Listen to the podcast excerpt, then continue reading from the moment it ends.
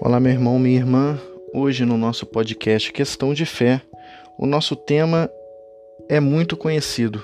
É o que nós estamos vivendo hoje. É sobre o coronavírus.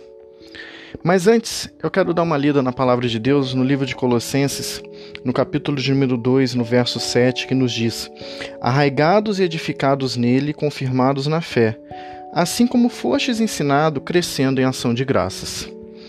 Irmãos, Hoje nós vivemos talvez a maior prova coletiva que nós vivemos nos últimos anos.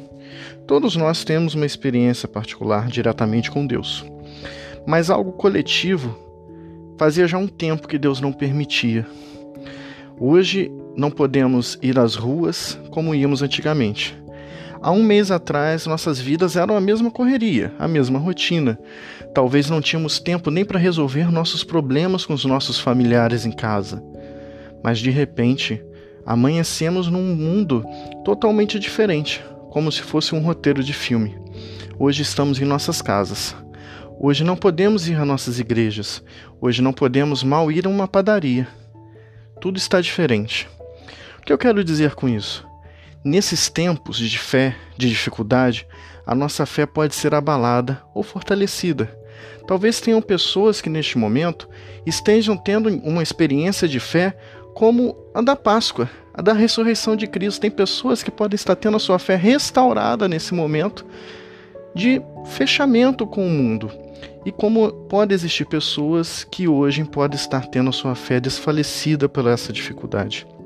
Irmãos, eu ainda não, eu não posso dizer qual é o propósito de Deus com isso. Qual é o propósito de Deus com, com, com o coronavírus, com esse fechamento, com essa dificuldade?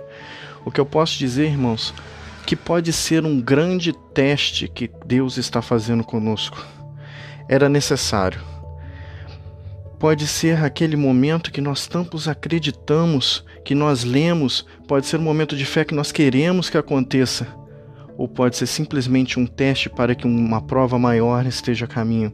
Então, irmãos, o que eu peço a vocês, orem, Ore com o propósito de Deus livrar o mundo dessa doença, assim como livrar o nosso, o nosso país, o Brasil, dessa doença, e que o Senhor possa ser lembrado, e que a graça maior seja feita através do nome santo de Jesus Cristo.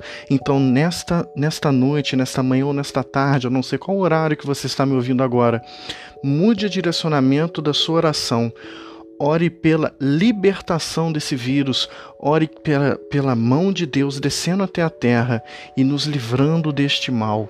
Talvez ainda não seja o momento da separação do joio e do trigo, mas creia que Deus ainda é o Deus do impossível e pode mudar tudo. Irmãos, que vocês possam ficar com a paz de Cristo em cada coração. Amém.